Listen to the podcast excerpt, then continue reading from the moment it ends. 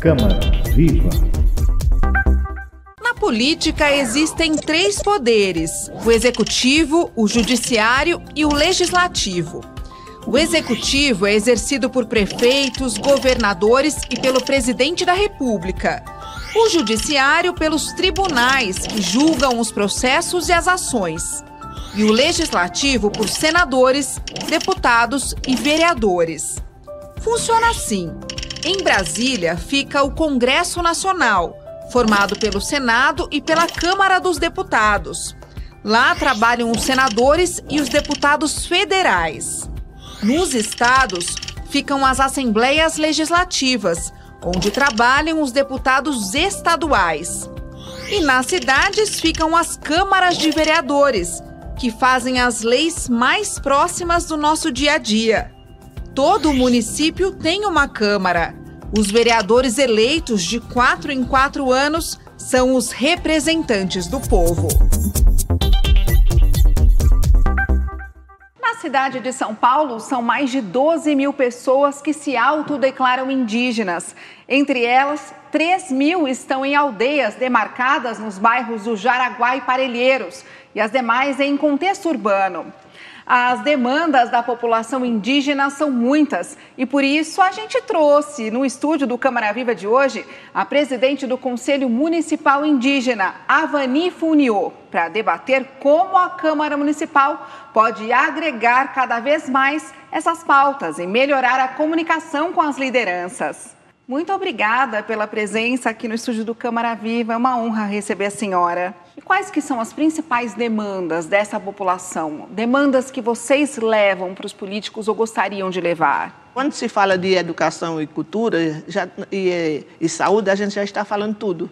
A defesa do indígena na, na, cidade, na aldeia também, que tem as aldeias aqui, onde é contemplada também, mas a saúde, assim, porque teve a Covid agora 19 e o contexto urbano, se, se a gente não tivesse insistido, não te, seria é, vacinado devido o nosso governo falar que o indígena que está na, dentro da cidade não era considerado indígena. E foi aí onde a gente é, mobilizou bastante, eu mobilizei junto com outros parceiros, indígena e não indígena, e a gente conseguiu vacinar os indígenas em contexto urbano.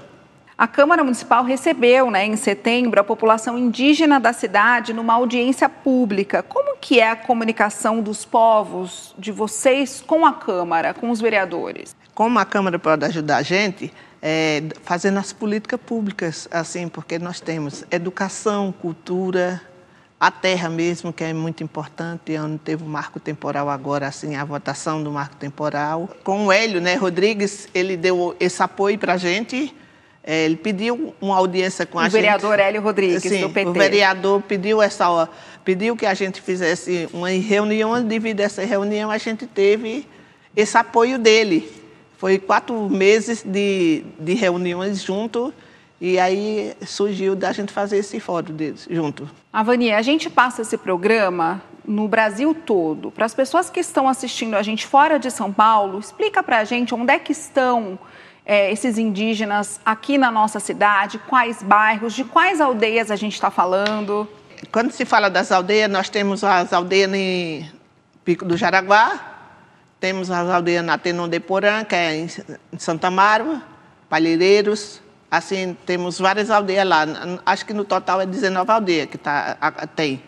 E quando fala do contexto urbano, a gente também tem os indígenas que ficam espalhados em bairros diferentes, como eu mesmo moro no Jaçanã, ali entre o Tremembé e o Jaçanã, e tem 24 anos que eu trabalho com a causa indígena, sendo indígena também, foi uma defesa que eu fiz para mim e para os parentes, devido a eu sair da minha aldeia e estar aqui presente, assim, que foi, era numa época muito precária, né, que a gente estava lá, lá não tinha uma situação boa, e devido a essa situação, eu vim embora, peguei uma filha, botei no braço com três meses, peguei uma carona de caminhão, vim embora para cá e resisti até hoje aqui. São 24 anos fazendo as políticas públicas.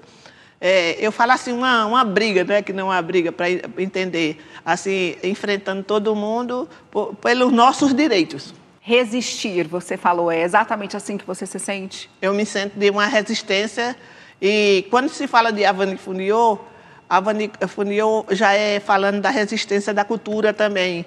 Eu não me apresento como uma profissional, eu me apresento como uma é, cultura viva, porque eu estou falando de, de, mim e do, da minha cultura, que é Funil, no, no estado de, de Nordeste, lá em Pernambuco, Águas Belas. Dentro dessa metrópole que a gente vive, com buzina, com carro, com ônibus, com metrô, nessa correria toda, como é que você gostaria que a população enxergasse vocês, da população indígena? O respeito que não se tem, as políticas públicas e respeitar a gente como indígena, porque às vezes a gente é muito discriminado. Eu agradeço demais sua entrevista. Muito obrigada pela presença. E pra... Parabéns pelo trabalho. E para terminar, eu bato meu maracá, que é, que é um, um, modo da gente assim resistir. Ok, obrigado, tá? Obrigada. E assim como esse assunto, a Câmara está atenta a tudo de importante que acontece na cidade. Se mexe com a vida da população, é assunto da Câmara de Vereadores de São Paulo. Câmara Viva!